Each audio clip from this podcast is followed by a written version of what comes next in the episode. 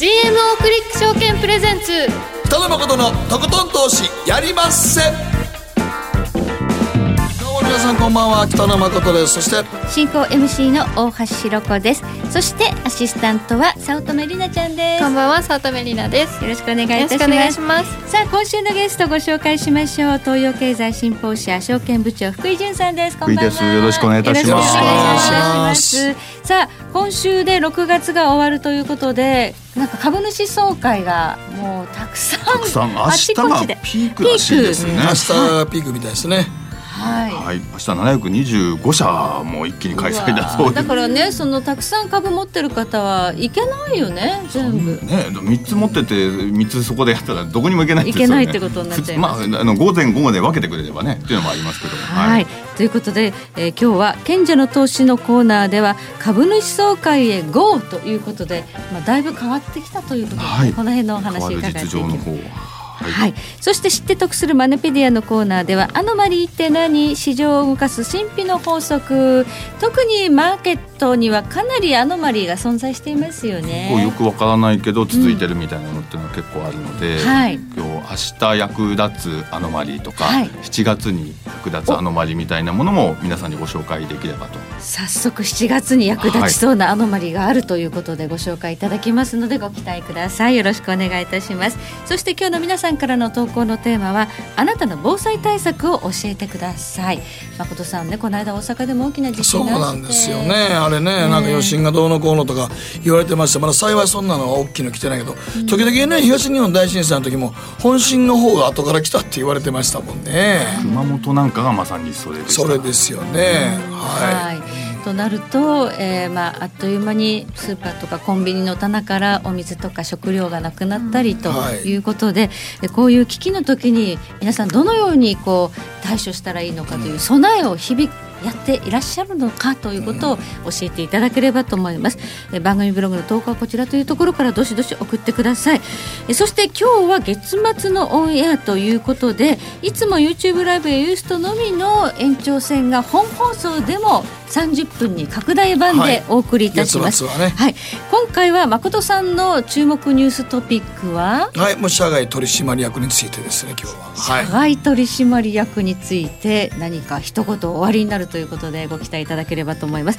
えそしてえ広瀬隆夫さんに電話をつなぎまして米中貿易摩擦の行方についてもお話を伺っていきますので皆さんこちらのコーナーもご期待いただければと思います。それではコマーシャルを挟んで誠とひろ子の週刊気になるニュースから早速スタートです。北野誠のとことん投資やりまっせ。誠さんより私についてきなさい。わかりましたこの番組は良質な金融サービスをもっと使いやすくもっとリーズナブルに GMO クリック証券の提供でお送りします。誠とひろ子の週刊気になるニュース。ねえ先生好きって10回言って。それ10回クイズでしょいいから。じゃあ好き好き好き好き好き好き好き好き好き好き。僕も先生好き。もう。思わず笑みがこぼれる。株式 FX は GMO クリック証券。あらっしゃい。ご注文どうぞ。うーんと大盛りラーメンにトッピングでチャーシューコーンメンマ海苔それに味玉白髪ネギねあバターとワカメも。全部のせ一丁シンプルにわかりやすく。株式 FX は GMO クリック証券。占えましたぞあなたの未来えどんな？あなたは努力次第で大きな成功を収めますただし野菜中心の食事と早寝早起き適度な運動をして健康なんだよ母ちゃんのセリフと一緒じゃん未来は自分で切り開く。株式 FX は GMO クリック証券。誠とひろ子の週刊気になるニュース。さてここからは直近のマーケットデータに加えましてこの1週間に起こった国内外の気になる政治や経済トピックをピックアップしていきます。まずは今日の日経平均です。えー、大引けは70円23銭安2万2271円77銭で取引を終了しましたということで決してセンチメントは良くないんですががらりと急落するかというとそうでもないというようなこう微妙な相場なんですよね。ねなんかあのなんて言うんでしょうかね75日線よりはちょっと上にあってというか、えー、こう、はい、なんかそこら辺でこうダンスを取っているそういうもうやじろべじゃないですけど、まあ、ね春先に打ったんが思いっきり打ったんで買い戻しが入るんで。だから下がるようにはまあ下がらないんですね。なかなか下がらないっていうね、うん、売り方にしてみればジレンマあると思うんですけど、うん、じゃあ買えるかっていうとあんまり買う気がしないんですよ、ね、いやいや全然今の相場付き全くですね。マザーズとか弱いじゃないですか。弱いですね。ねもうちょっとあの年初はむしろマザーズとかジャスタックはかなり期待されたはずどっちかというと中小小型株の方がちょっと年初面白かったんですけどね。今全然ちょっと換算としてもうあもう出来高もできてないですからね。あのメルカリの IPO 上場、はい、どのようにご覧になりました？メルカリはこうお上がったなと思って、えー、でやっぱり今日はね、はい、あのあというかその後やっぱりまあしょうがないかなと、まあ、初日に値がついて、ね、倍になったんですけど。倍になったところも大体みんな6,000円前後と踏んでたと思うので、ほぼほぼ予想通りで。えー、であの意外にもう少し落ちるかと思ったらそれなりにしっかりしているので、はい、私的には個人的にはまあまあしっかりしてるのかなという感じではあるんですけど、なるほど、はい、ちょっとあんまりお祭りにならなかったんですけどね。まあそうですかね。やっぱ今年多分一番の上場やったと思うんでね、もうちょっとね。確かにね、前からずっと最初こう皆さんこうお祭りになるっていうふうにこう引っ張ったので、そうなん実際その日になったらもう出尽くしてたみたいなところはあるかもしれないですね。ちょっとやっぱりあのもうちょっとなんか。ねあの頑張ってほしかったかなという感じがしてあのね数日値がつかないぐらいの勢いっていうのはなかった。ったかなという気がしますね。一万円とかね、なんとまではいかなかったですね。ちょっと地合いはね、あまり良くない中での、まあ上場だったなという感じはいたします。そしてニューヨークダウですが、えー、昨晩は三十ドル三十一セント高の二万四千二百八十三ドル十一セント。ダウはね、8日連続安とかやりましたので、やってくれましたという感じですよね。はいただナスダックはやっぱり先週また最高値更新したりしてるんでこのちぐはぐな感じもどうもこうしっくりこないんですね。アメリカのお話いろいろお伺いこの延長戦でねまたお話をしていただけるとは思いますけども、はい、ちょっとやはりこうファングの方にこうちょっと寄せすぎていた部分っていうのが出ちゃった反動みたいなのも出てるしあとまあ売上税みたいなものがこれからもしかしたら捉えるかもしれないとか、はい、そういった形でいくと、えー少しファングの方にずっとこうベッドとしてるというかそこに置いてて大丈夫かなっていうのがちょっと出てきた感じもありますね。ナスダックも崩れ始めたっていうかね、はい、ネット通販ね、まあ、ちょっと税金がね、はい、強化されるというようなニュースも出てきてますからね、はい、ダウだけで見る必要は必ずしもないと思いますダウといえば GE がね抜けちゃいますね。いやあの19世紀からこうねずっとあった銘柄がついにってなるとこう一つの時代をエジソンがみたいな話ですから結構その世の中こうついに変わったのかなっていうのは一つこう残ったのがって感じですかね。昔の銘柄はね昔の名前をみんな聞いていくという感じで寂しい、はい、でも一番ねまあアメリカの代表的なオールドエコノミーですからね、はい、その代表的な銘柄というとちょっと最近話題になったのがハーレー・ダビッドソン。ハーレー・ダビッドソンはこう飼い犬になんていうか手を噛まれたっていう感じなんでしょうかねトランプさんトランプさんのねいやもうあのトランプさんの関税強化でハーレー・ダビッドソンちょっとねいきなり窮地立たれてますからね。そうそうそう。だからちょっとね出ていかざるあれだけこうリスペクトしてたけどもハーレー・ダビッドソンこそみたいなことを言ってたダビッドソンが結局税金を取られるってことになったら、まあ税関のねあの通貨、えーまあ、貿易戦争みたいになったことになったらもうこれで出ていくしかないみたいになっちゃって。これは逆にトランプさんとしてはちょっと皮肉っぽい話ですよね。はい。はい、ということで、まあね、あの米中貿易戦争、それから EU に対しても、ね、自動車に20%、はい、これ、アメリカ自身にもかなり、ね、大きな痛手になるというお話だったかと思います。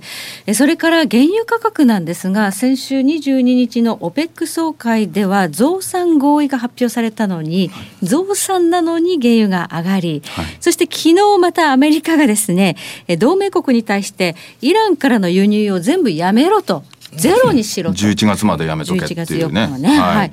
というような要求をしたということで、まあ、イランの原油が市場に出てこなくなるという警戒から原油価格がまたポーンと上がりまして、今もう71ドルまで WTI 原油上がってます。しばらく上がるかもしれないですね、これ、実はこうアメリカもサウジも、はい。えー、アメリカも産油国ではあるのでえー、で一定程度まで上がる分には、えー、企業もプラスになりますから、うん、だから実は困らないという部分もあるんですよね、うん。はい、だから100とかを超えてくるとあれば90ぐらいになるとっていう今度は今度は消費者の方から当然見ればマイナスですから、はい、そこら辺のせめぎ合いで、えー、意外と生産コストとかのことも考えると、はい70ドル台ってすーっともしかしたらしばらく上がっていく可能性っていうのはあるのかもしれないですね。サウジはねあのアラムコの IPO も控えてますから、はい、本当上がってくれるのは嬉しい。上がった方は実は嬉しいというところでこれは、えー、いろいろあのここで、えー、ゲストにも出られた江森さんなんかもおっしゃっているお話でですね、はい、あの上げの方にどっちかベッティングしろと言われたら上げの方にちょっとかけるような感じを私だったら個人的に持ってますけどね。ただねアメリカのガソリン社会なのでガソリン価格が上がりすぎると消費の減退を招くということでここはちょっとねあんまり上がりすぎると上がりすぎるとってとこはあると思います、車社会で、はい、そこ微妙なね価格のせめぎ合いっていうのがある。でゴールド価格は1259ドル90セントと1300ドルの大台割り込んでから結構下がってるんですね。はい、金利がちょっと上がってきて、上がり基調ですのでですね、はい、やっぱりゴールドはちょっと厳しいかなとしばらく、ね、ということの状況になっています。ただね、今ちょっとそのリスク取っていいのか、えー、それともリスクをオフにかけてショートしていいのか、はい、判断が難しい相場状況ですね。しばらくいい材料が出るかどうか、うん、えー、そのやっぱり貿易戦争と思う、はい、摩擦というよりはまあ戦争だと思いますけれども、えー、そこら辺のところが少しいい材料緩和されるかどうかというのがですねちょっとわからないのでしばらくは手控えというところがもう少し続くのかもしれないですね。なんかでも完全にあれですねあのトランプさんが何言うかどんなこと言うかっていうのがみんなもうマーケットが戦々恐々としてるんで。動きづらいですよね。そうですね。うん、そんなもうムードになっちゃってますね。とりあえずこうとななんていうんですかね、やっぱりプロレスででっかい技仕掛けてこようとするので、はい、あまりでっかいとやっぱりちょっと警戒しちゃいますよね。ちょっとねどうなるかわからないことにみんなちょっとやっぱりねそこでリスクを取れるかどうかっていうのが一番問題ですからね。切り替えムードっていうのはね、まあ、強い感じがいたします。はい、ではここでりなちゃんがこの1週間で気になったニュースピックアップしてください。はい、今週はオリエンタルランドが東京ディズニーリゾートの追加投資として過去最大となる2500億円を投じ東京ディズニーシーを拡張するというニュースが気になったんですけど、はい、あの2001年のディズニーシー以来の新テーマパーク開設に相当する大規模プロジェクトなんだそうなんです。2001年っていうともうそんな前なんですね。ディズニーシーってなんか最近できた新しいテーマパークだと思っていやいやいや。最近じゃないですね。全然最近じゃないですね。あまり言ってなくて USJ の話がどっちかというとこう気になってたりしてますね。ね USJ がかなり攻めの体制やったんで、はい、今ねあのどっちかっていうとあの東南アジアというか中国、はい、および韓国の人はどっちかというとディズニーよりもユニバなんですね。だからもう大阪は本当に僕いつもあのたまに帰ってね難波とか事務所あるんでうろうろした時はもうあのなんか日本人に会う方が珍しいぐらいになってますからね。いやそれだけやっぱり USJ の人気人気ある、ね、人気すごいですね。なんか最初はその映画のコンセプトだったんで、全然ディズニーランドもあディズニーっていうかユニバーサルもできた当初1年か2年ぐらいすごい不評やったんですよ。リピーターが全くいなかったでもあの経営者がちょっと変わってから、はい、手こ入れしてからもうどんどんやるなって。考えてみたら「ハリー・ポッター」も関係ないですからねほんほんやらもともとのユニバーサルではない、だだワーなんでしょあれ確かいろんなものがこう入るようになって、しかもなんか例えば「進撃の巨人」とか今「ワンピース」とか。なんかあれ日本のアニメとかも入ってきて入ってますしそそれであとね冬場になったらゾンビナイトのあのハロウィンの時が。あれが当たったんですよ。ハロウィンの時のスリラーナイトがすげえ流行ってて。はあそれはやっぱりアジアの方々からすると、まあ、ジャパニメーションとかもね、テーマになってるし、まあ、たまらなく楽しいという。そうなんですね。だからそう考えたらやっぱりディズニーも負けてられへんってこと。で僕からしたらちょっと「アナ雪」とか遅いやろと思いますね。アナ雪を作るんですね。アナ雪三つぐらいでしたかね。雪の女王それから何やったっけ？ピーターパン。ピーターパンね。あと塔の上のラプンツェル。ラプンツェル。はい。あファンタジー系ですよね。まあまあまあどっちかというとディズニーはファンタジーで ユニバは怖がらし系ですから。ーそう。進撃の巨人とかね、ゾンビとか言ったらやっぱりちょっとね、うん。はい。そっちの方がファンタジー派面白いっていうファンタジー派対あのワクワクドキドキ派ですから。どうですかね。まあちょっとねでもちょっとなんかディズニーにしてはオリエンタルランドにしてはちょっと遅かったなと思いますけど遅かったですね。これあのあれですね。投資家の皆様はもうこれは盛んに説法みたいなのがあるんですけどご存知かと思うんですけどすっごいディズニーが流行ってる流行ってるとかもう満杯だっていうことは実は売り上げはもうこれ以上上がらないって言ってるのと同じなわけですよね。だからすごい儲かってそうに見えるんだけど設備投資をしないとあの売り上げ上がらないわけだから。だからそうすると満杯だ満杯だって言ってると実は株価が下がる要因だったり、なるほどね。はい、会社に入ってこう指揮法記者をやりやりながらですね一番最初に覚えたことのうち一つはそれですかね。売り上げが上がってお前株価が上がると思ってんのかみたいに怒られたこともありましてですね。その先をね、その先をだどうから考えてるんだと？で今回やっぱりあの2500億ねすごい投資額だと普通は下がりそうなもんだけどむしろ交換して、あ上がるんだと。これからようやく売り上げが増えることをやったんだとい。うことなのでこれはだからいいような話だと、まあ、で誠さんおっしゃったようにやっぱりちょっと遅かったのかもしちょっとれないです遅いね。やっぱもうちょっとねなんかユニバーサル・スタジオ・ジャパンがあまりに攻めてる感じがするのそれで。が強いですねやっぱりね。こう負けないでやってほしいちょっですよね。とちょっとねね、うん、ひなちゃんなんかはディズニーランドよく行くんですか？そうですね最近全然行かなくなっちゃったんですけどでもあの学生の頃なんかはもうシーズンごとに必ず1回2回でなんかもう行ったのに翌週行ったりええはしてましたね。シーズンごとに行くね女子いますよね。うんうん好きだったんですかね。そうですね今は忙しくてなかなか行く機会がそうなんですない。行きたいんですけど行きたい。誠さんなんかは？次はもう孫と行くっていう世代ですよね。5年後ぐらいに孫じゃないですか。ですね。もうさすがに子供らと行ってから行ってないですからね。うん。3世代もありですねそしたら。だからこの間なんかうちの娘がディズニー行ってきたって言ってなんかおなんかすんごい天気の悪い日に、はい。昼からぐらい夕方ぐらいから行ったら全然ガラガラでバズ・ライトイヤーのアトラクション2回乗れたってすげえ喜んでましたけどね。人気なのにそんな日もあるの。なんか天気がすごい悪かってなんかでももう子供さんをお持ちの方は天気悪くて雨降った時って結構皆さんやっぱり避けるんでね、うん、逆に逆に言うとそんな時カッパ着ていくのがあの大人の大人の楽しみ方やと言ってましたけどね本人は。雨の日割引とかはじゃあしてないかもしれないけどやっぱり行くといいんですね。やっぱり。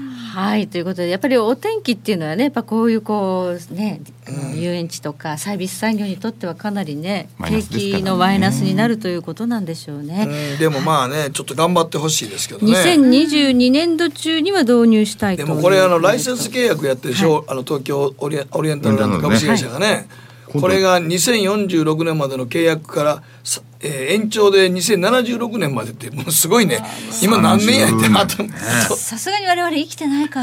小橋さんは大丈夫でしょ？まだ25やからですね。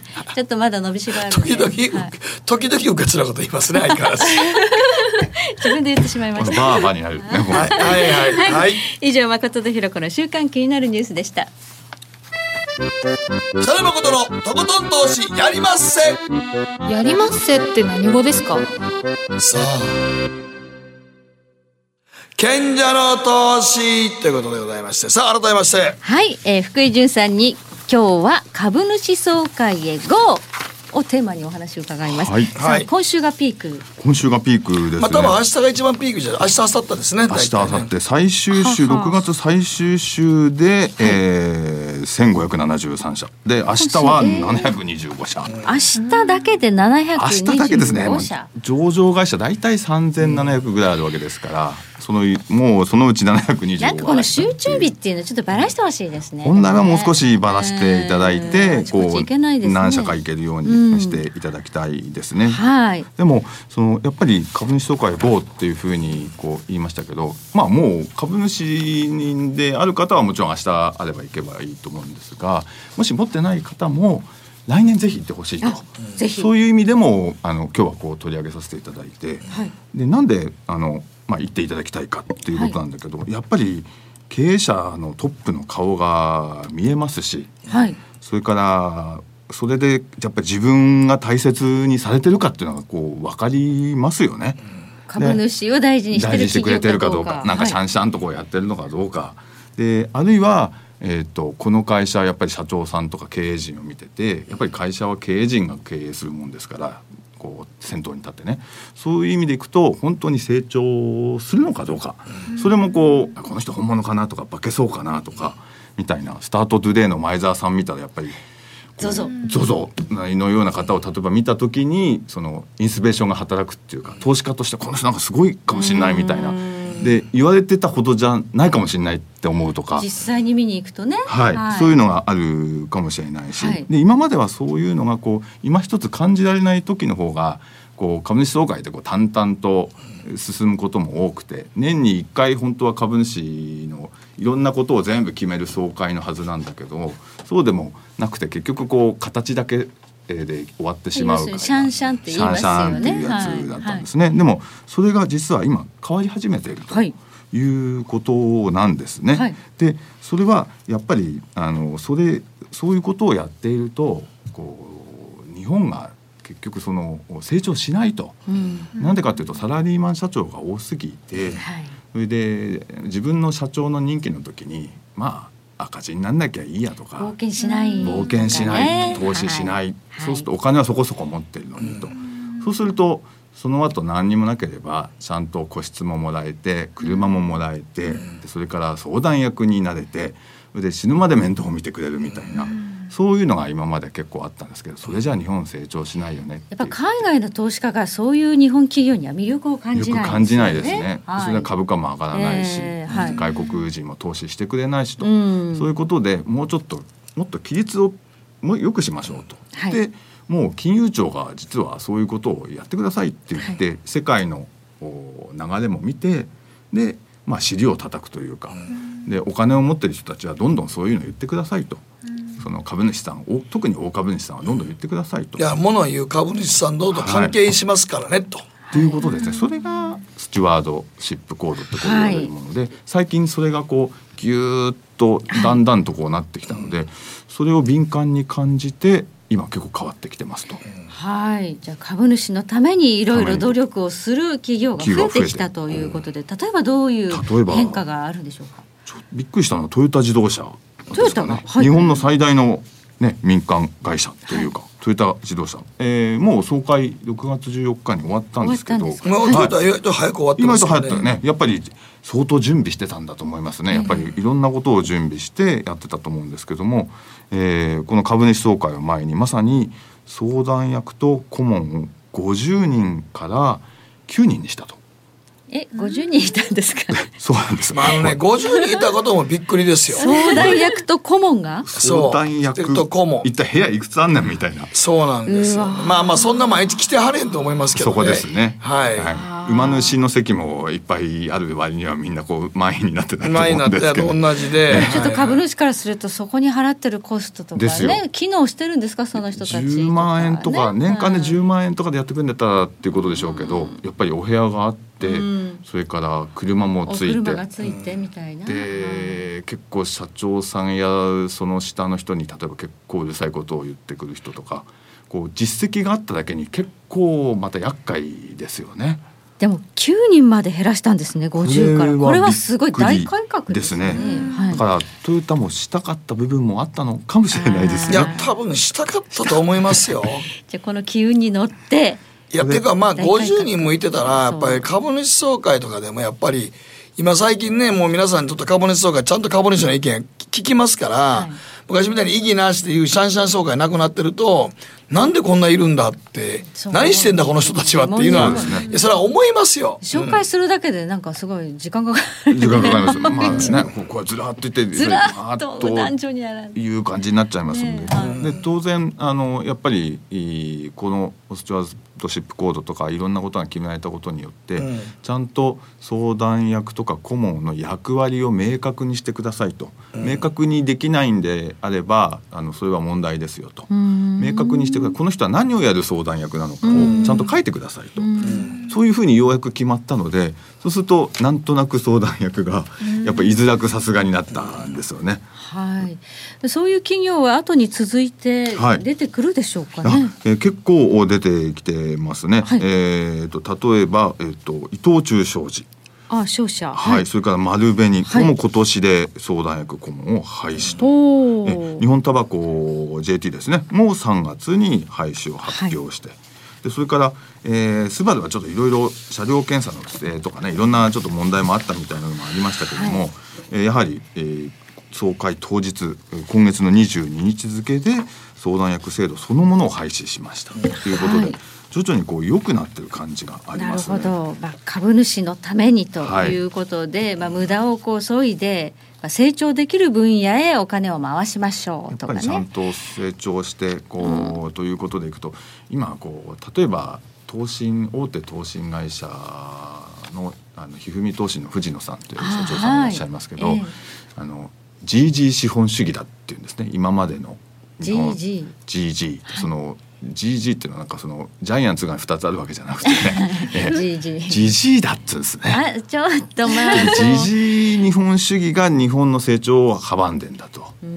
だから今回のこういう制度の改変っていうのはやっぱり取締役とか、はいあ相談役とかですね、えーこういうおじいさんおじいさんがダメっていうんじゃなくてあの日本のサッカーも今ほらおっさん頑張ってるじゃないですか。まあそうですね。おっさんおっさん仕事してくれればいいそうなんです。仕事してくれるおっさんとかおじいさんはもう全然ウェルおばあさんももちろんなんですけどね。全然そのウェルカムなんですけど仕事してないおじいさんおじさんがいっぱいいすぎて。やっぱりそこが現場を圧迫するような構造ではダメだとそのねまあ投資ね、はい。ファンド運用してますから、藤野さんなんか。そうするとやっぱこういうとこを見て見て。投資対象になるとかならないとかっていうね。ですね、はい。でそれがもし変わっているんだったらこれまた藤野さんのおお言葉を借りると、今度はその綺麗なおじさんっていうのがいて こう綺麗な。おじさん銘柄を探そうっていうのがあああ。銘柄ですね。ねえそうするとその あのつやつやのなんかおじさんを探そうっていうこうなんか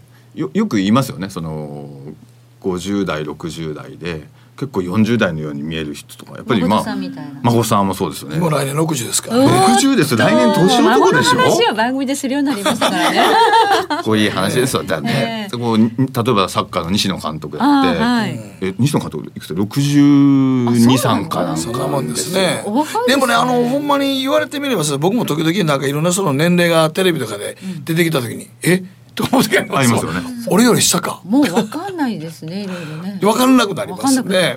会社としてこう頑張ってそういうおじいさんたちがいなくなって、ん。会社の体質が変わってで若い少し人たちが出てくる。あるいはちょっとあの年を取って会社としては年を取ってるかもしれないけど新陳代謝が進んで、会社として良くなってる。そういうのをこう綺麗なおじさん銘柄って言うんですけど、えー。そういう綺麗なおじさん銘柄がやっぱり株主総会に行ってやっぱり見つかるかもしれないしそこはやっぱりせっかく株主になるんだったらぜひその経営者を見見にその改革してるかっていうのを見に行ってほしいと、そうですね。でそれだけでもないよと。はい。もう一つ楽しみもありますよねと。株主総会に行く楽しみですか？行く楽しみですね、おー個人投資家にとってみればやっぱりあの毎年1回ですけど、はい。い、ろんなことが分かるわけで実際に投資家の人たちをもてなすために、はい。やっぱり会社もいろいろやってくれてますと。はい。いうそうでこうイベントとしていろいろやってくれてるところが結構ありますと、はい。ちょっとだけご紹介すると、まあ、例えば、えーキャリアデザインセンター。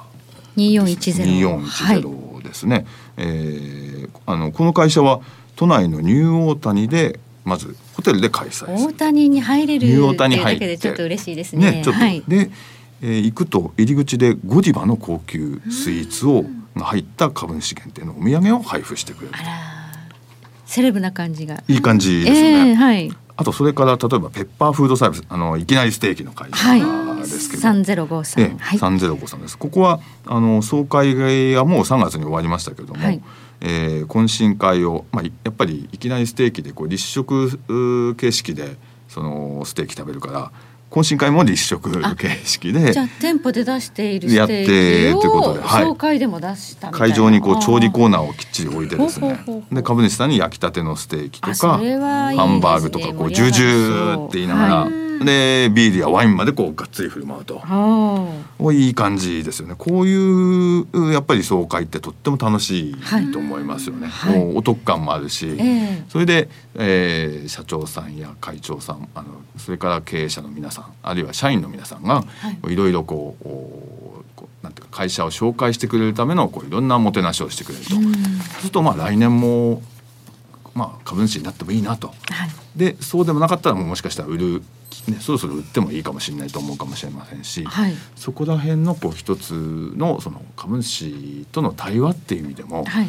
これは良い機会こうになるっていうことですね。個人投資家にとってもやっぱ楽しいこれどんなもねあのイベントがあってどんなお土産があるかっていうのは行かないとわからないです行かないとわかららなないいということですよね。行ってしょぼいとこもあったりやっぱり するんですかね。まあちょっといろいろねあいろいろ。の話題には上っているようですけれども。話、題にええはい。行ってがっかり総会みたいなの多分あると中にはあるみあたいで。しょうね。こういろいろネットなんかで上がってるところもね、ねあるやに聞いてますし、それはやっぱり自分の目でこう 確かめて、ただそのお土産目当てであの足を運ぶ株主が増えたっていうのはいいことなのか悪いことなのかっていうところはちょっと企業側にはあるかもしれなないですね。んですかね。やっぱり、うんい行った株主さんだけにい何かお土産あげるっていうのもこう不公平だと行ったか。人は楽しいけど。はい、あるいはその機関投資家の方々はそういうのあんまり関係ないですし、うんとかいろんなことを考えていくと、こう参加してそこにお土産を配ることはやめましょうっていうことでやめてるところも多くてうん、吉野家さんなんかはやめちゃって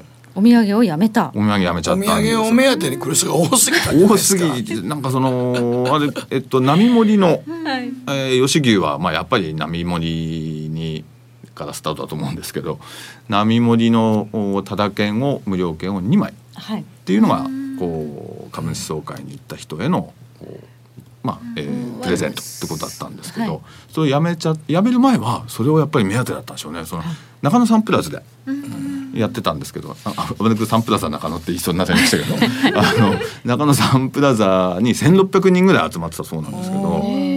それをやめちゃった途端に今700人ぐらいしか来てないそうですよ。2枚2枚だけなんだけど 電車賃かけて、マイナスになっちゃう人も長野サンプラザに行って、まあで並もどっち盛り2枚。みち株主総会出るんやったらまあそれあった方が嬉しいのは嬉しいですよね。でも行かなくなるんですね、出ないと。ねすぐに2階の方とかガラガラになっちゃってるらしいんですよね。まあ、辞める企業も出てきてあの随分その参加者が減ったって話もはいちょっとね、ちょっと報道されてますね。されたはいまあ良し悪しなんだと思いますけどでもせっかくだからやっぱりイベントとしてでやっぱり自分たちの経営姿勢とか成長とか変わってる姿とか、ありのままじゃないですけど、あのちゃんとやっぱり株主さんと、えー対話して。っていうことでこうそれで次のところに進んでほしい僕の理想はやっぱりなんだかんだ言って5月毎年5月にその開かれるバフェットさんのバークシャーああ、の総会。バークシャー。ハサウェイの総会。なんですかか、ね。うんあの、はい。い行かれてるレポートが。あそうですね。あの、オンラインでもこう、ええ。何回か毎年5月に載せさせていただくようにしてるんですけど、はい。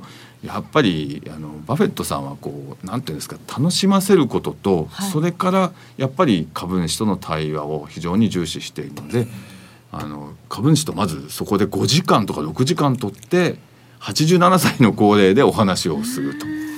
そう参加してるね立場としても五六時間長いんだと思うけどその。よ40万人のオマハっていう町に、はい。その日4万人の人が世界から すごいな。世集まる。界中からまあバフェットさんの会社バークシャーハサウェイですね、ハサウェイ。ハサウェイのね。はい岐阜市と家ぐらいのレベルなんですね。40万っていうと大体。それぐらいの町のところに 1, 1日でこう泊まりがけの人がが40万人いや40万とかに4万人集まっちゃうと。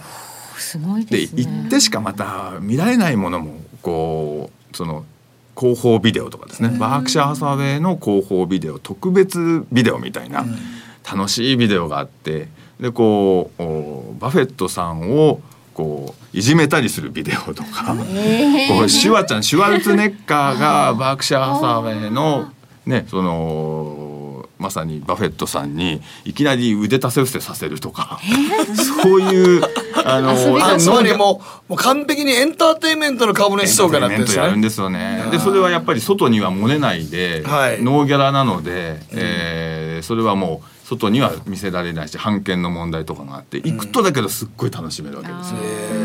そしたらやっぱ来年も見れない映像行こうかなと、こうレジェンド見に行こうかなと、えーやっぱりそういうことでいくと毎年それに近いようなものを頑張ってぜひぜひ日本の企業にもやってほしいなと。はい、ということで株主総会もね本当に変わりつつある、まあ、今週がピーク。明明日がね、はい。はい特に一番集中日ということになりますが、えー皆さん来年のね株主総会ぜひ。参加してみていただければと思います。以上ここまで、えー賢者の投資でした。北野誠のとことん投資やりませ。ん貸し株サービスってご存知ですか？貸し株とはお客様がお持ちの株を貸し出すことでレンタル料として金利が受け取れるサービスです。株主優待狙いで買ったあの銘柄も塩漬けになっているあの銘柄も貸し株して金利収入を得ませんか？今ならジャスダックとマザーズ銘柄の貸し株金利がなんと最大12倍になるキャンペーンを実施中です。貸し株するなら GMO クリック証券。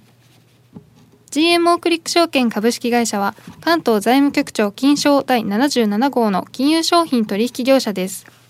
当社取扱いの金融商品の取引にあたっては価格変動などの理由により投資元本を超える損失が発生することがあります。お取引をする際は当社のホームページや契約締結前交付書面で手数料などの諸経費及びリスクについて十分ご確認ください。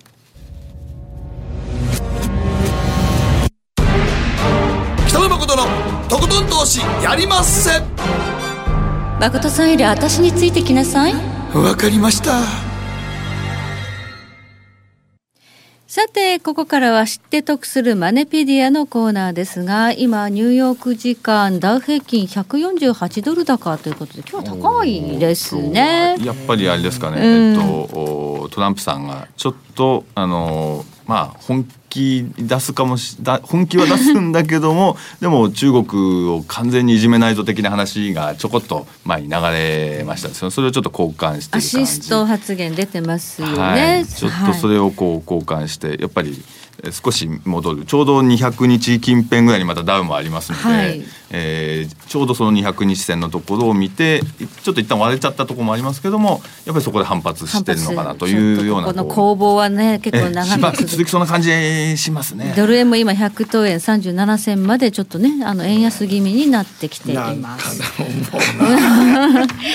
マーケット関係者はも全部トランプさんのツイッターとか気にせなあかんからね。いや本当夜中につぶやいて夜中にね本当に。日本ではそうですもんね。トランプさん向こうの昼間がそうなりますからね。悪いニュースがツイッターで出たら買って下がるので。でいいニュースが出たらこう今日みたいに上がったらでもそこでリグとしばらくそれを繰り返すともしかしたらそれなりに儲かるかもしれませんね。今行ったり来たりしてるだけですもんね。そうですよね。ダウなんか特にね。そうですね。まあ日経もそうですけどね。日経もそうですね。あんまり上がりそうな気配もないですけどね。その中でっていう感じですかね。ね、さあ今日のテーマですが、アノマリーって何、はい。市場を動かす神秘の法則。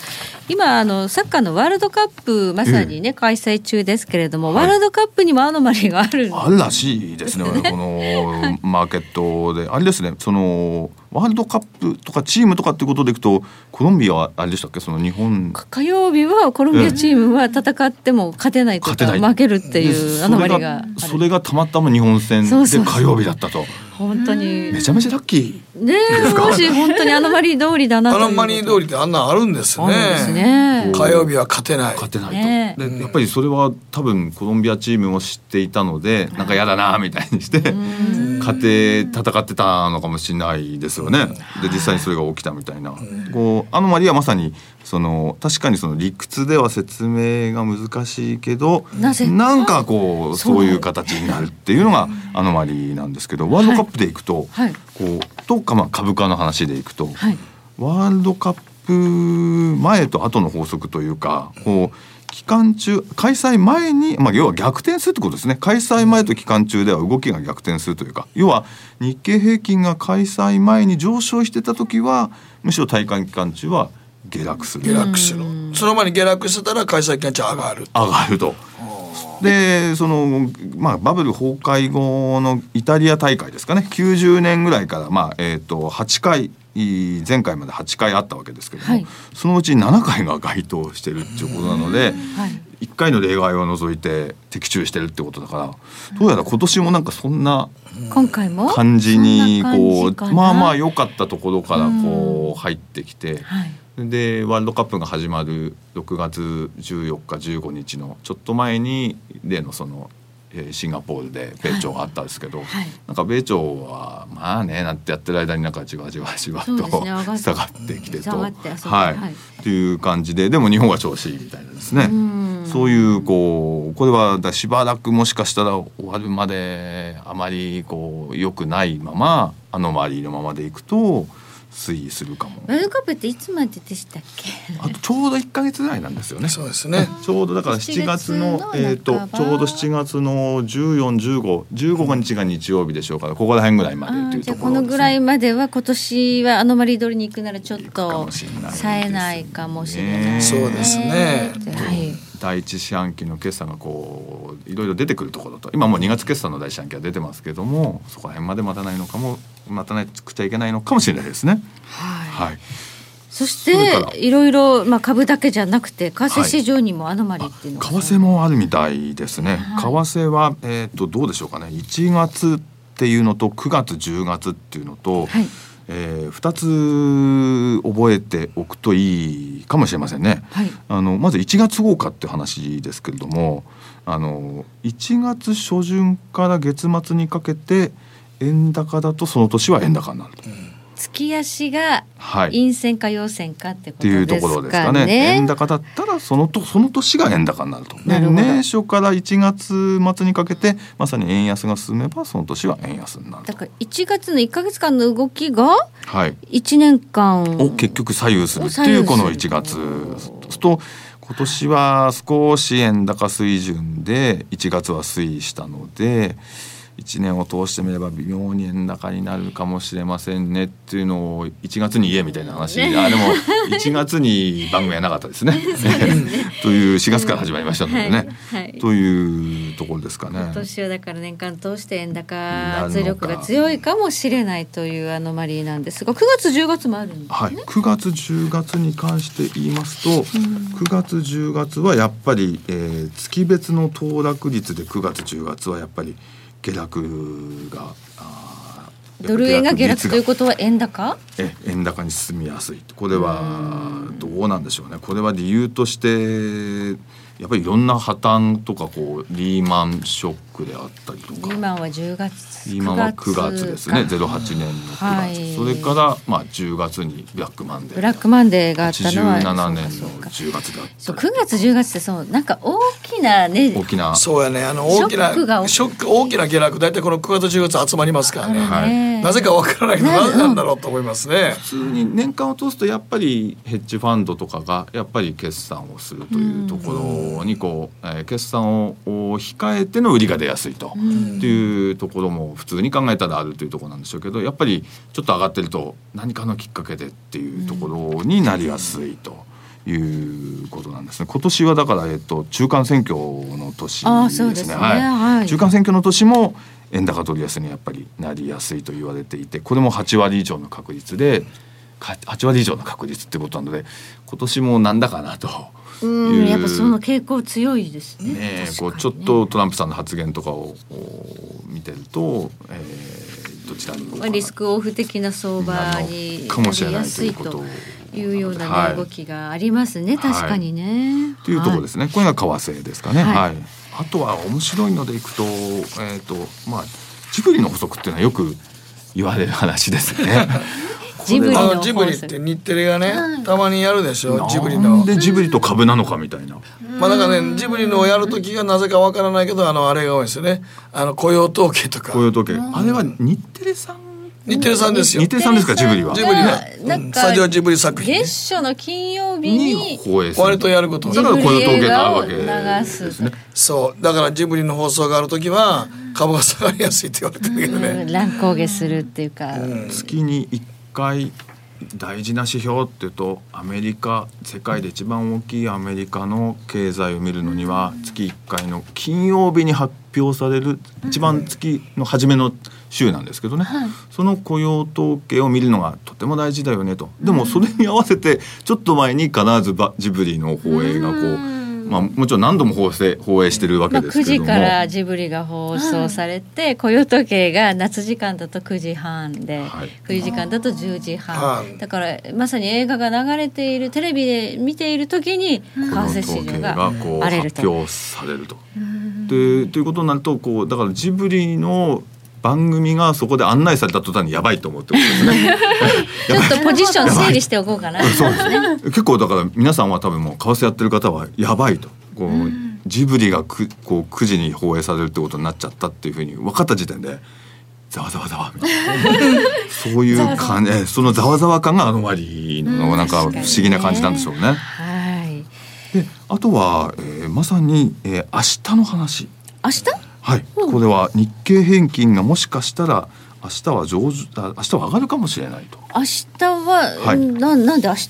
特定日ってやつで、はい。え特にこうまあ明日なんかはそうですよっていうこう特異日に特異日特定日みたいなことなんですけども、はい株主総会なんかがまさにそうで、えー株主総会が集中する日っていうのはこううんあるんですけども、やっぱり、えー6月28から30日っていうのは集中してるわけですけどもまさに今週ですよ。はい、そうですね。んんえっ、とその集中した日を数えて、うんその160日6日ぐらいあるんですけど、このうちやっぱり108日は上がっているので日経平均が。ってことは大体3分の2勝てると。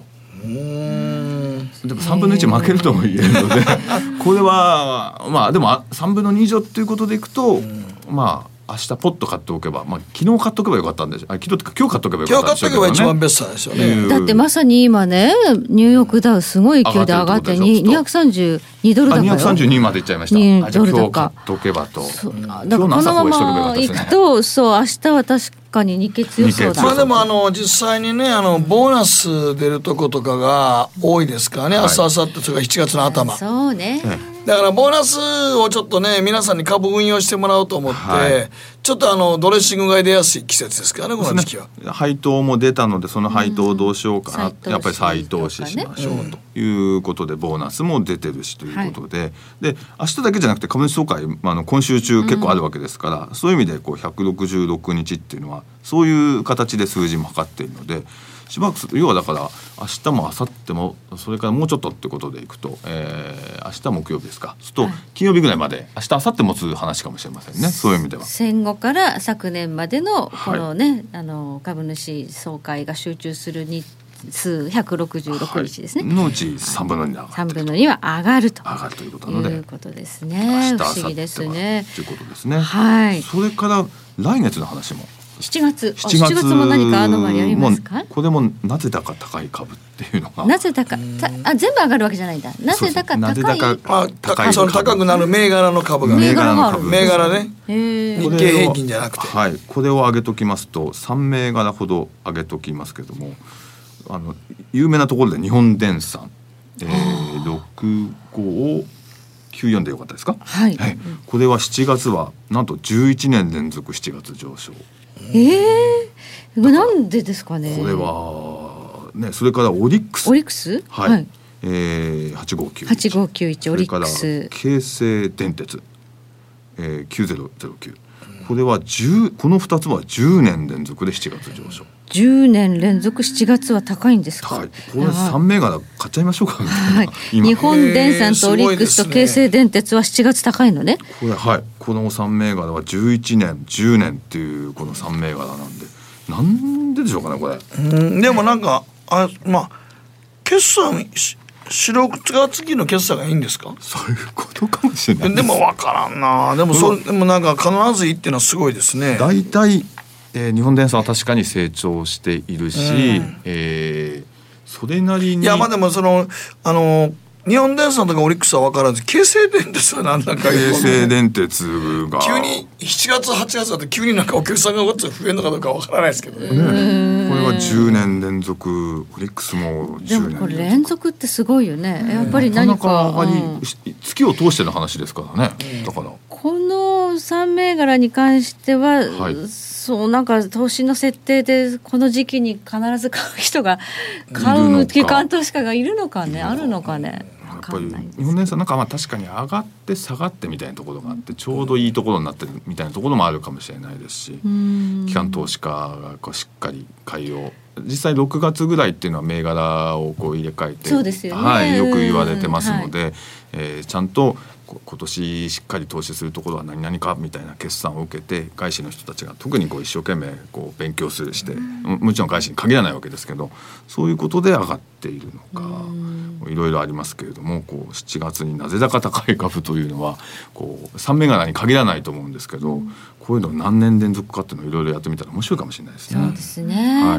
はい。10年連続がすごいですけどね。なかなかですね。確かにすごいので、はい皆さん覚えておいていただければと思います。日本電産、オリックス、京成電鉄。7月高いそうねなんであのけジャンル関係ないですけどね。はい。バタバタですね。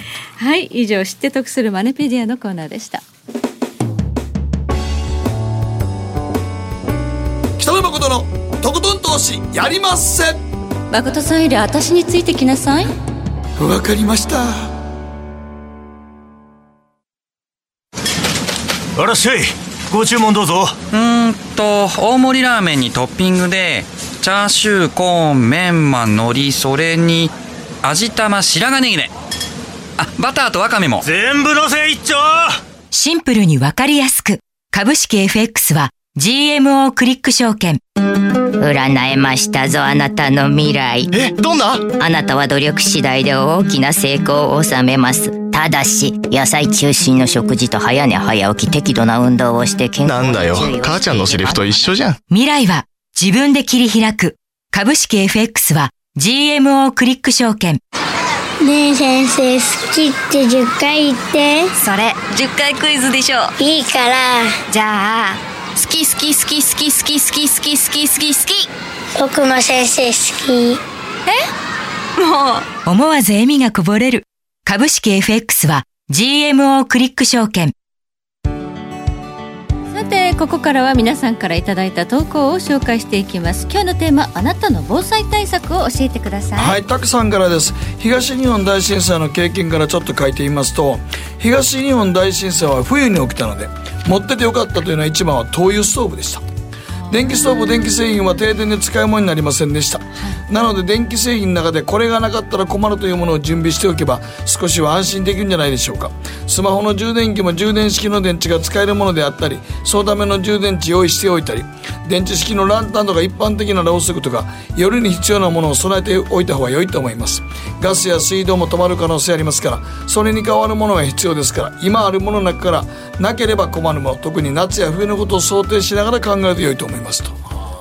灯油ですね。まあ電気が止まったらね電気系統がやっぱりね、熱がないと困ないというとりますね。私もあのカセットコンロのストーブみたいなの買いましたもん。そうですね。311の後。考えれば東日本大震災の時もあのガスのあの鍋やるボンベありますねガスも。あれがあれ全然なかったです売よね。れ売れましたね。売れました。ね。やっぱりね、はい。思い出しますね。はい、はいこちら月うさぎさんからで災害時すぐに役立つわけではありませんが避難生活などが長引いた際にあった方が良いものが爪切りと耳かきです。衛生上のことは後回しにされがちですが避難所などに何日も滞在することになると些細なことでもストレスが溜まりやすくなるもの。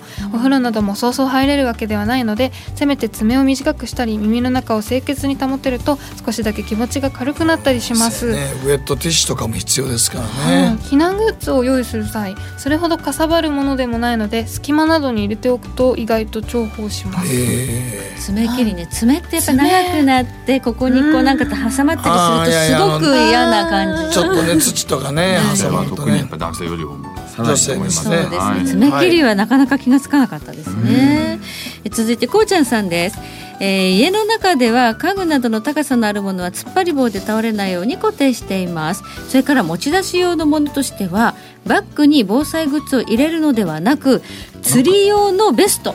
釣り用のベストにあいろんなポケットあります。そう。水食料ラジオ簡易トレ防寒グッズなどを入れていますこの釣り用のベストはポケットがたくさんあるそうのでめちゃくちゃ良さありますよ。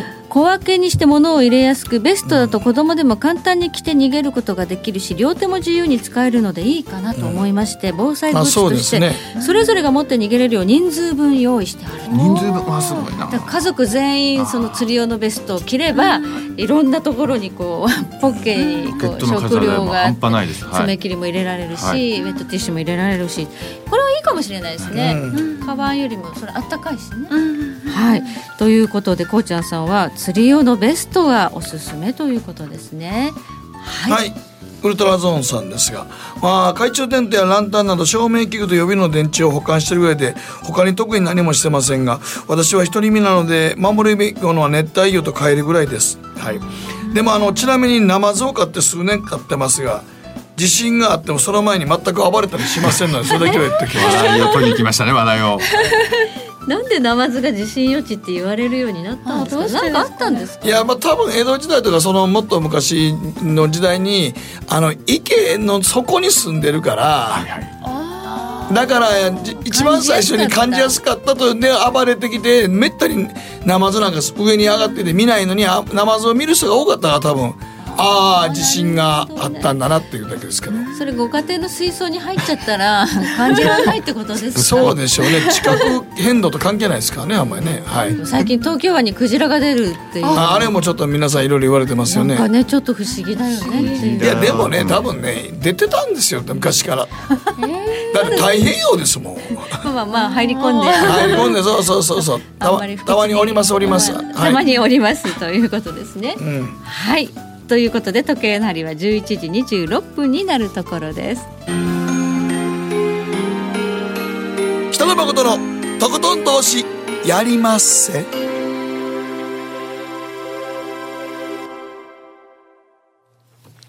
この番組は良質な金融サービスをもっと使いやすくもっとリーズナブルに GMO クリック証券の提供でお送りしましたさあさあここから、えー今ニューヨークダウがずっと上がってる上がってますね。210ドル高ぐらいということで。やっぱまあトランプ大統領のつぶやきが。きでまあ本当にもう悪いことを振ら言ったらされます勝っていいことを言ったらまあいい原油も今71ドル91セントであもうほんまにあのトランプ大統領が辞めるまで投資せんとこかと思うぐらいの時になりますよね。だって怖くてねって思いますよ。寝てる間にねいやだからまあ株式投資っていうか日経225とかねそれがちょっとまあ個別銘柄はね個別銘柄。まあいいやつを買っとけばいいかなと思いますけど成長するね銘柄はどこかで必ずですね戻りますね。戻りますからね。インデックスはちょっと分かんないとこありますね。インデックスは本当分かんないですね。はい。はいそして今週来週の注目スケジュールですが、え28日 EU 首脳会議が始まるということで29日までですが、ここであの難民問題結構話し合いが行われるということで、今メルケル政権がかなり危機なんですよね。メルカリじゃなくてメルケル 難民を受けす受け入れすぎて国内が乱れるというね。そうね。だから連立組んでるところの、まあ、党首がちょっと難民問題でメルケルさんと対立して、連立解消となれば、長期政権崩れますので、ね。そうなるとちょっとドイツ株も最近下がってきてますから、ドイツがもしもしっていう今のシナリオはまだそんなに高くないですけどもしってことになるとちょっと大きいですよ。え。大きい EU ですよ。の話ドイツ銀行行の株はもうなんかか,、まあ、かなり下の方に下げ止まんない感じになってきてますし。ちょっと怖いところはあとアウディの社長逮捕されてたり。そっちの方もありますドイツ今ちょっとあれやばいんですよ。ダイムラーは77万台リコール。れない。やばい。自動車株1兆7000億ぐらい1週間で時価総額吹き飛んでますから、はい。はい。ドイツかなり危ないのでこれちょっと EU 首脳会議の後どういう内容になるのか注目ね。ははいメキシコ大統領選かなえっとっていうのもありますね。えありますねはいねはい。そして、えーこの後は月一延長戦30分拡大版で続けて番組ありますのでこちらも引き続きご覧いただければと思います。ここまではい福井潤さんにお話しいただきました。ありがとうございましたどうもありがとうございました。あまた。ありがとうございました。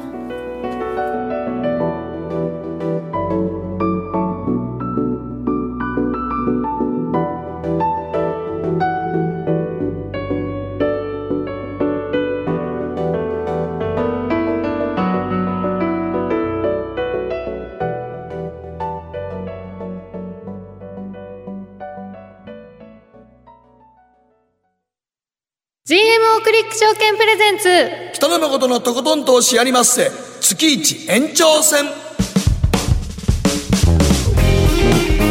さて改めまして北野誠です。そしてはい大橋ひろ子です、はい。そして早乙女里奈ちゃんで月一延長戦ということで。はいやります。はい、30分拡大版でお送りいたしますので、はい。引き続きお楽しみいただければと思います。ほんまに月末くるの早いですね、今日はねあのコンテクスチュアルインベストメンツあ噛まないで言えた。広瀬隆夫さんが登場しますので。もう久しぶりですね。久しぶりですよね。やった時はよく出てもらってましたけどね、はい。前半広瀬さんにお話を伺いまして後半は誠さんからテーマは何でしょうか、はい、ということで、あの、まあね、外部取締役に社外取締役ですね社外。取締役ついてちょっとまあお話ししたいと思います。はいということで30分間よろしくお付き合いいただければと思いますそれでは早速月1延長戦進めてまいりましょうこの番組は良質な金融サービスをもっと使いやすくもっとリーズナブルに GMO クリック証券の提供でお送りします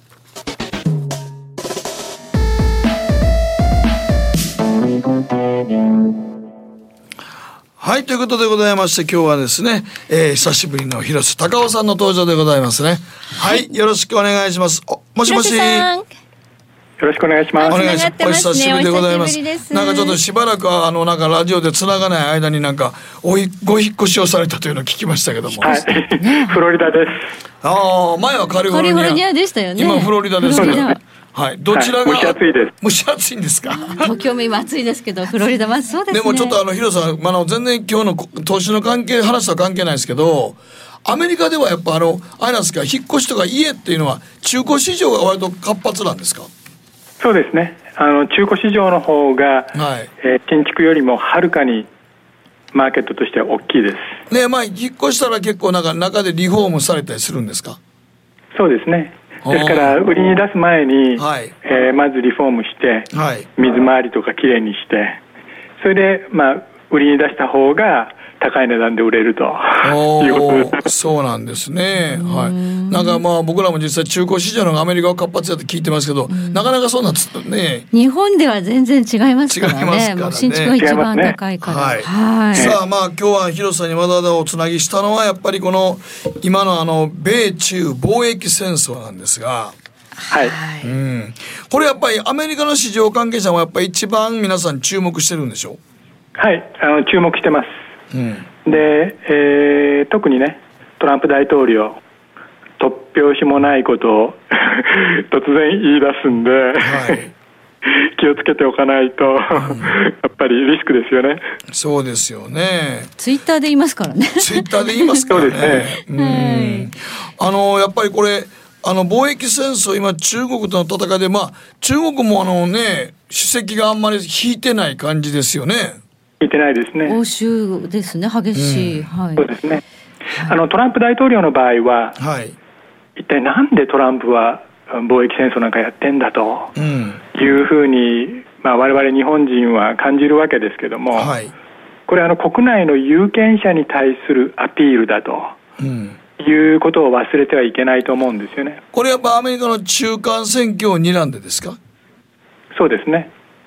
で、えー共和党、まあ、これはあトランプ大統領の出身政党ですけれども、共和党のその有権者のベースというのは、いわゆるミドルアメリカと呼ばれる、まあ、あの本当もうアメリカの田田舎者っていうかね、そういう人たちがコアの支持層ですんで、で彼にとってはその、まあ、貿易の面でね中国とかあのボコボコにしてますというふうにアピールするとすごく受けがいいわけですよ、だからこれをやってんだということを忘れてはいけないと思いますね、でもあのまあ言ってみたらまあもともとねどっちかって言ったらまああの商品のああのアマゾンとか新規の企業あんまり好きじゃない ポーズを取ってますよね。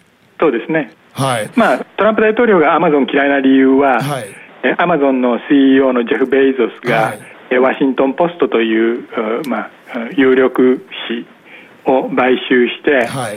でそのワシントン・ポストがですね、えートランプの悪口ばっかり書くんで それでその ワシントン・ポスト憎さがアマゾン憎にアマゾンも憎いと いう形になってるんだと思いますけどね、本で言うたら坊主憎ければ今朝まで憎いというやつなんですね。ああ、そこからまあ言ってるんやと思いますけども、ただ、なんかこう、む昔からあるオールドエコノミー守ろうとか、そういう動きの方で、これ今、アメリカの国民は、この米中貿易戦争を、トランプ頑張れっていう感じなんですか？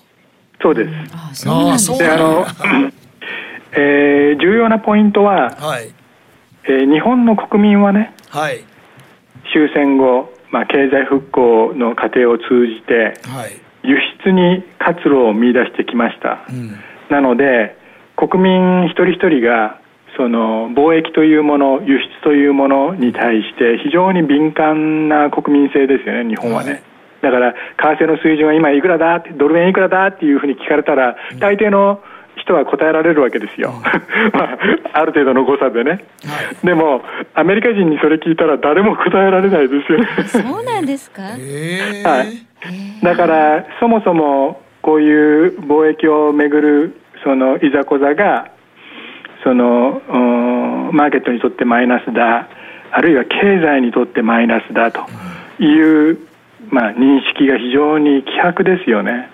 国民がはい。そうです。だからそれを逆手にとってっていうか、まあ、悪用してそのパフォーマンスしてると頑張ってますと、中国ボコボコにしてますと そういうふうに使われちゃってる面がじゃ多々あると思います。パフォーマンスに過ぎないのでしょうか？実際確か7月の6日？はい、6日です。はい。には第1弾って言われてるんですけど。今回第1弾、えー、と340億ドルだったかな、えー相当の、まあ、関税が実施されるかどうかということですけどもね、これあの CNBC のリポーターが、えー今日たまたま、えー、ムニューシン財務長官が CNBC に、えー出演したんでそのお出演が終わった後でオフレコでこれ7月6日あるんですか？っていうふうに聞いたら いや俺に聞かないでくれと いうふうに言ってましたですよね。俺に聞かない？で俺に聞かないでくれって。はい、っていうのは、えーっとトランプ政権の閣僚はですねはい。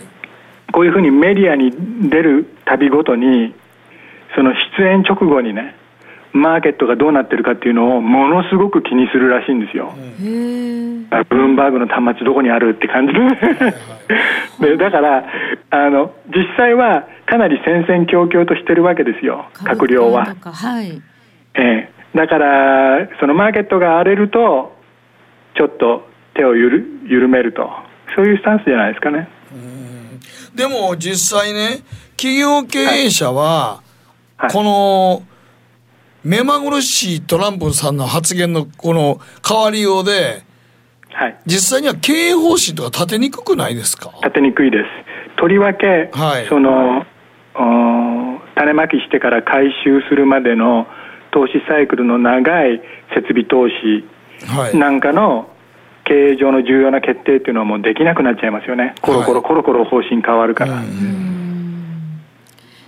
その投資が鈍るとやはりあの景気の先行きというのは拡大基調にはないなという判断になりますので、それも考慮すべきですよね。うん。ですから、えー、と米中貿易戦争だということでその輸入輸出のその動きだけを見るんではなくて、その設備投資とかにも影響が出てくるということだと思うんですよね。ただまあアメリカの輸出よりち輸入してる方が圧倒的に多いですよね。そうですね、えー、と輸出額でいうとアメリカは、えー、と GDP の11%が輸出になります。はいこれ対比のために中国を例にとると中国の場合は輸出比率21%、あ倍ですね。はい EU は27%ですよもっねとはいだからあの一つのそのお見方としてアメリカなんでこんなにあ諸外国をいじめるんだとうん。いうことを我々感じるわけですけどもその一つの理由はアメリカは輸出比率が低いんでうん。その少々あのどちらかっても経済への悪影響は低いというふうにまあ思ってる節があるわけですよね。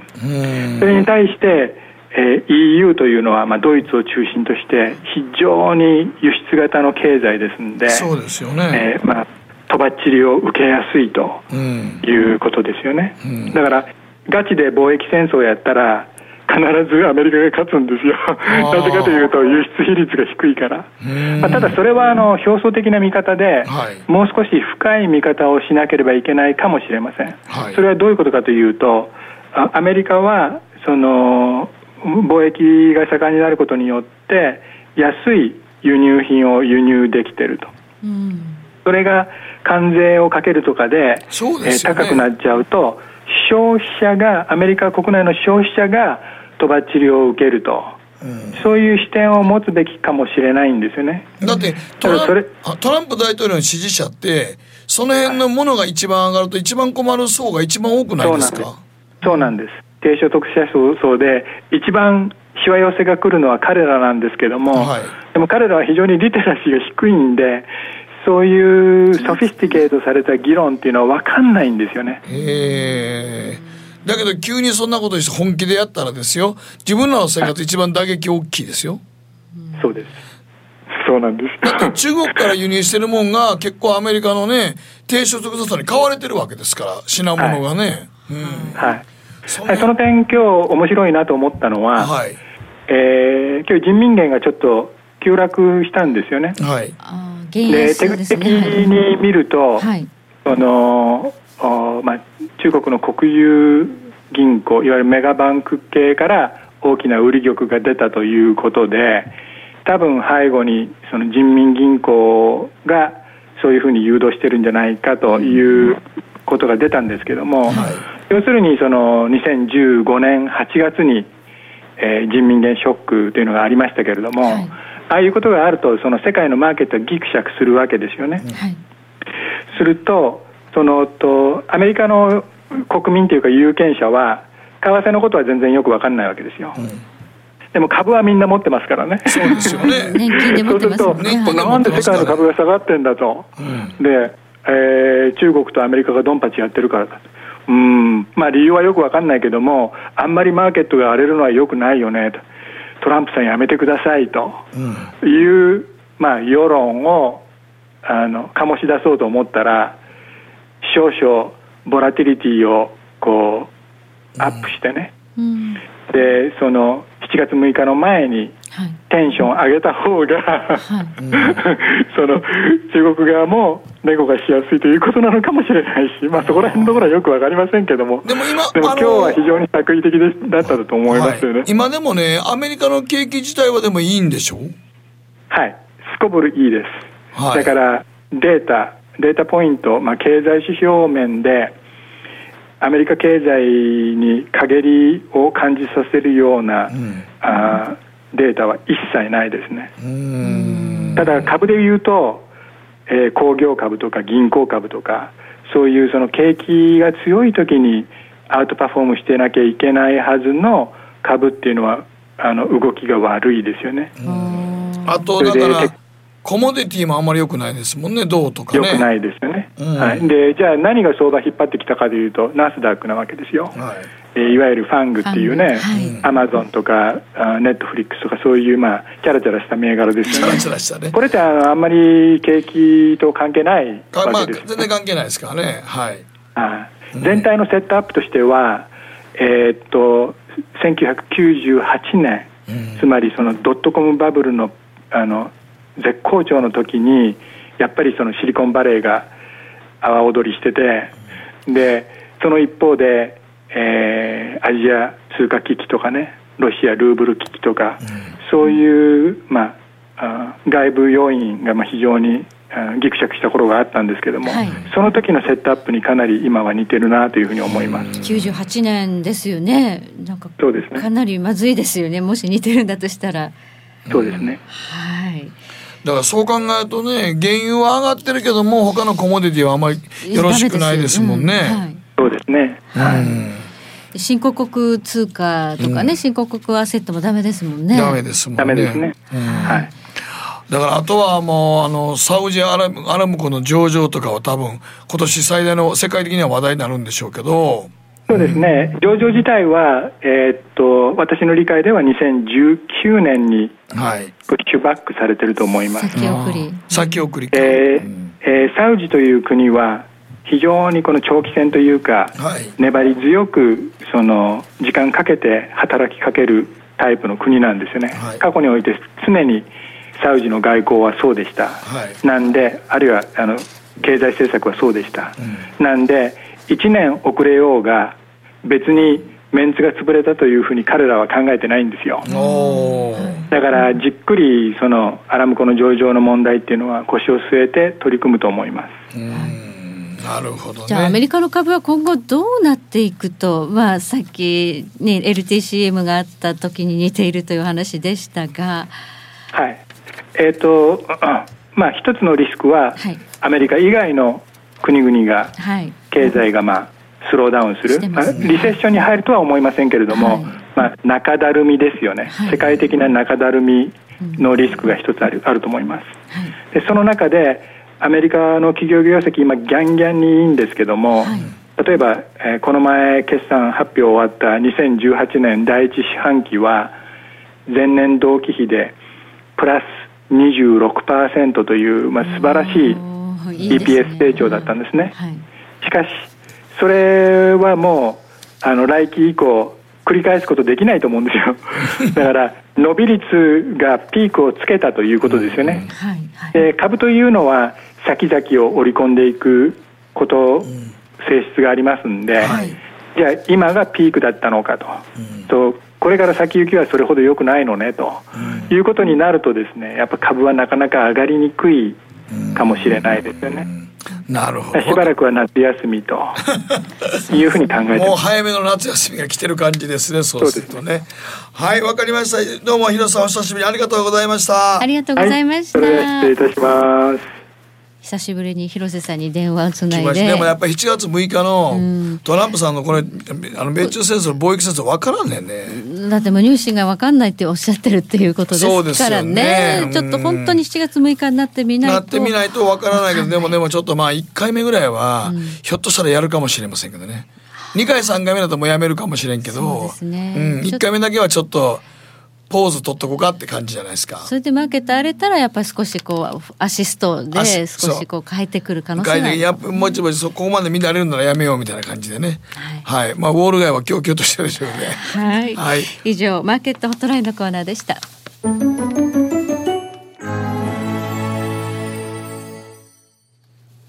GMO クリック証券はおかげさまでファイナンスマグネイト社2012年から2017年の調査において FX 取引高が6年連続で世界第1位を獲得。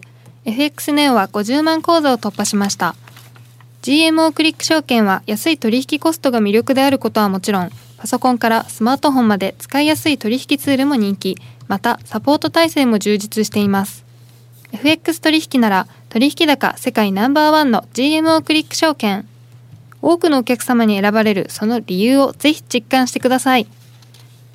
GMO クリック証券株式会社は関東財務局長金賞第77号の金融商品取引業者です。当社取扱いの金融商品のお取引にあたっては価格変動などの理由により投資元本を超える損失が発生することがあります。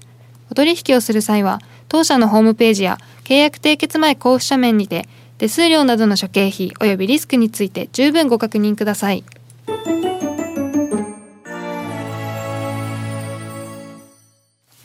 さてここからはやりますせマンスリーニュースのコーナーです。誠さんが気になったニュースピックアップしてちょっと深掘っていただこうかなと、社外取締役なんですけどもね。社外取締まあ、今日もちょっとあのね、言ってありましたけど、まあ、あのトヨタがはいはい。相談役50人ぐらいおったのを41人もうちょっとやめやめてもらいますっていうのもあれもちょっと50人おったもんが僕今日初耳だったんですけどそんないたのって思いますけどね。はい。ただ今あの日本の企業は何年か前から社外取締役を置きましょうと。はいいうことであのやっぱり社外取締役が急にクローズアップされたんですが、それでもね今回神戸製鋼のデータ改ざんも別に社外取締役を見つけたわけでもなく、はい、まあそうですね。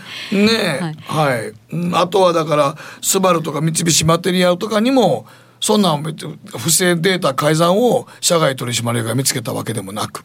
まあ仕事しどんな仕事してるんでしょうね。いや、あの、多分だから、うん。月に1回ぐらい、ちゃんとまあ取締役会出て、社外取締役会議があって、どんなご意見をお持ちですか？とかいうのを、まあ言う、まあ言ってそれをやってもらうってことなんでしょうけども、ただね、一つは、この間みたいに、あの、なんか元、あの、カルビの、はいはい会長さんが、越境 EC と言われる中国の企業が社外取締役で意見を求めたい。そうですね。話題ですよね。はいはい。これは、あの、ポジティブなものを言う社外取締役なんですよ。はい。はいはい。あの方はねカルビーも立て直しましたし、はい本当にすごい人ですね。すごい人ですね今ライズアップの COO かなんかにそうです。なってますよね。ヘッドハンティングされてなってますよね。はい、そうですはい。それであともう一つ言うとあのオリックスの宮内さんなんかも、ソフトバンクとかで入って、はあ結構意見をガンガンに言ってるわけですよね。はこの辺はだから物を言う社外取締役なんですよね。き。ちんとまあ企業に物を言って、うん。いろいろ改革のね、はい。役に立つまあ仕事されてるんであればうん。いいですけど、うん全然なんか機能してなさそうなまあ、今ちょっと企業もある。内部の不正を見抜けるのは業務取締役でそうでしょうね。でも、社外取締役じゃあ何やってたんやって言う言われたら、これ何してたかって言われたら何も別にさほど見抜けるもせえへんし、多分ね、あの、学者さんとか、それからね、これね、一番ね、あの、僕は思ってたのは、これね、官僚多いんですよ。あお役人さん。だからこれね天下りがちょっと公にもできなくなってしまったところに社外取締役を置きましょうときに一斉に皆さんやっぱり天下りさんの官僚を社外取締役にすごいしたんですね。あそうですかそういうことなんですね。そうなんです。だから社外取締役に例えば元財務省の官僚さんとか経産省の官僚さんとかが結構入ってるわけですよ。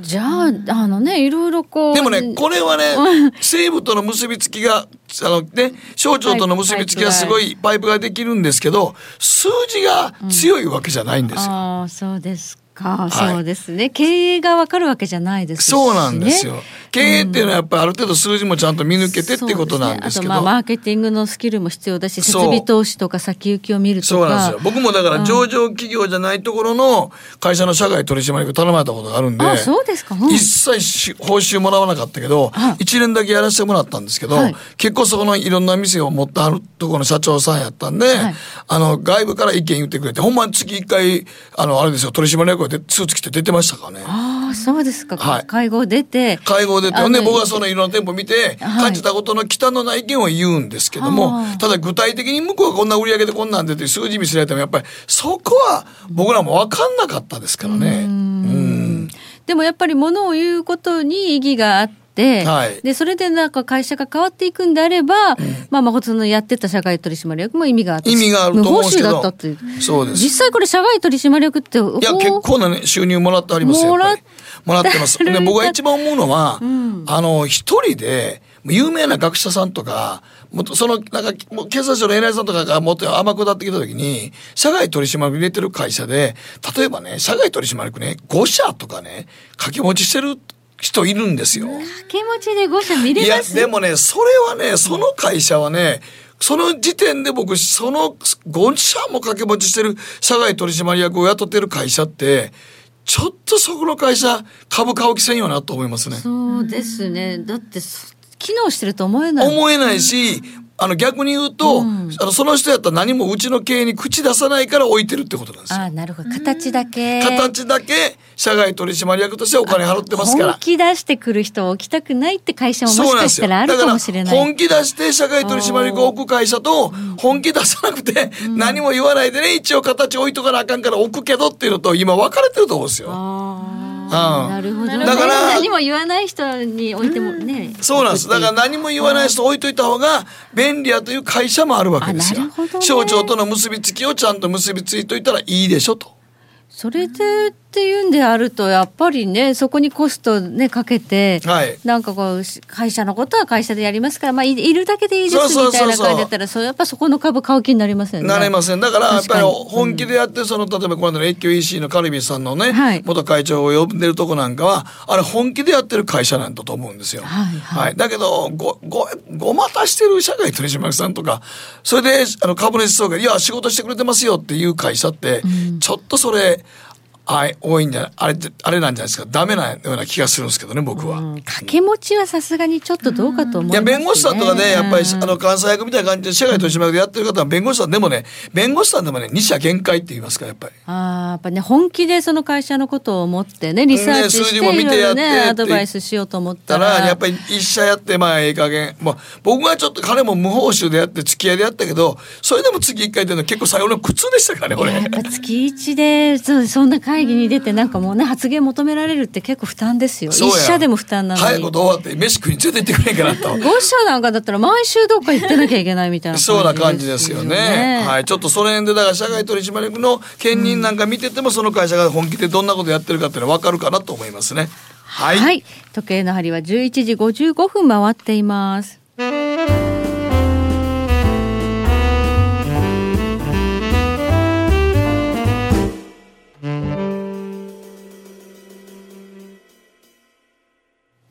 さてそろそろお別れの時間が近づいてきましたはい。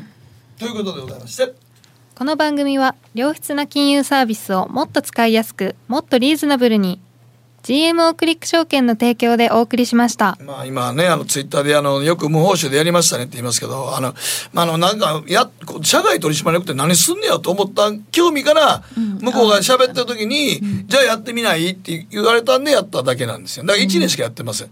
やっぱり。でもまあいろいろいい経験にはなりましたねいい経験になりました。いやそこのいろんな店持ったところにね、時々あの覆面調査員のように行ってましたからはあね。いろんな場所に。なるほど小一時間ほどその店の周りうろうろしながらこんな客のお客さん。いやもうほんまに、あなまあ何か買わなあかんねんなと思いながら。まあね買ってみて実際にサービス受けてみて感じることもいろいろあるそうなんですよね。だからやっぱここはこんな店でしたね。こうやって行ってみましたけどって言ってね。はい。だからポップはこんな風に変えた方が明るくていいんじゃないですかとか言って。そんなのは言ってましたけどね。は、はいまあ覆面調査の会社も確かね存在しますけれどもい。ね、はい。まあ覆面調査みたいなこと言ってましたけどね。まあでもどんなことするのかなっていうのは興味あっただけなんでね。はい。はい。はい。まあいろんなことやってみようって僕の単なるあのあれだって好奇心ですね。はい。さあ今ニューヨークダウどうでしょうか？はい、えー、259ドル高でまた上がってますね。いやだからこれは今の判断でいくといやまああのあの米中貿易戦争やらんでしょうっていう判断基準になってきてるんじゃないですか？そうなんですかね、いやどうだろう。あ原油はもう72ドルまで、72ドル61セントはすごい勢いで上がってます。勢いで上がってますね。あれはい、恐怖指数はどんどん下がってマイナス6.91%ですね、前日比で。なんかでもアメリカってさ、そういうの見てるとなんかまあ心地よいなんか居心地感があるんでしょうね。はい、まあ広瀬さんの話で思ったのはやっぱりその国民大衆っていうのはあんまりあの経済とか為替とかリテラシーが低いから、まあもうパフォーマンスさえ見せておけば票を取れるんだっていうのはなんか、まあ中間選挙はね、その辺のその辺のトランプさんを支えてる層は特にそうなんだと思いますね。はい。まあ一番打撃裏のはその層なんですけどね、僕本当思いますけどね。イラン産のねあの原油の輸入をやめろっていうのは11月4日までっていう話ですから、中間選挙の直前までっていうふうに同盟国に言ってるってところがまたね。世界中のとこに俺ちゃんとほら大統領として仕事してるやんっていうポーズがもうすごい激しい方ですね。ということですね。はい。ということで今週で6月が終わり月1延長戦もここまでとなります、はい。また7月相場どうなることやらということでまた来月7月にお会いいたしましょうはい、ではまた来週です。今夜どうもありがとうございましたお。やすみ